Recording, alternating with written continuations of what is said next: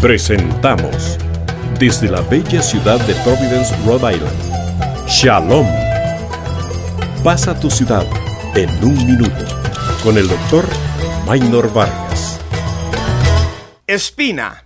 Espina es mi tema el día de hoy. Bellas son todas las rosas. Mi madre, mamamina, que en paz descanse y a quien llevo viva dentro de mi corazón y quien me trajo a este mundo, amaba las rosas. Es más, antes de morir mi mamá me regaló cinco plantas de rosales, los cuales aún tengo en mi patio de mi vieja casa Cliff. Las rosas son bellas, pero ojo, las rosas tienen espinas. ¿Qué puedo yo decir a esto?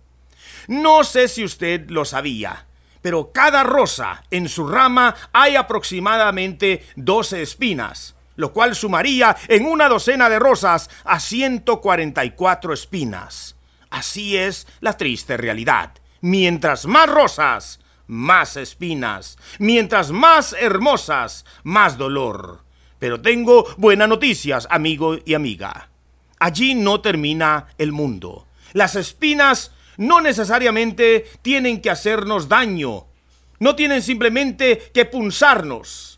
Solo precisa usted saberlas tomar por su lado, usar algún envoltorio y en ciertos casos remover las espinas de esa rama. Pero las espinas también están en usted y hieren a los que están cerca. Le invito a hacer algo al respecto. No se quede con las manos cruzadas, pues las espinas no se caen solas. Es más, con el tiempo se convierten en más duras y más punzantes.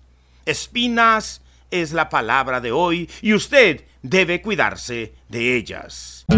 Hemos presentado Shalom.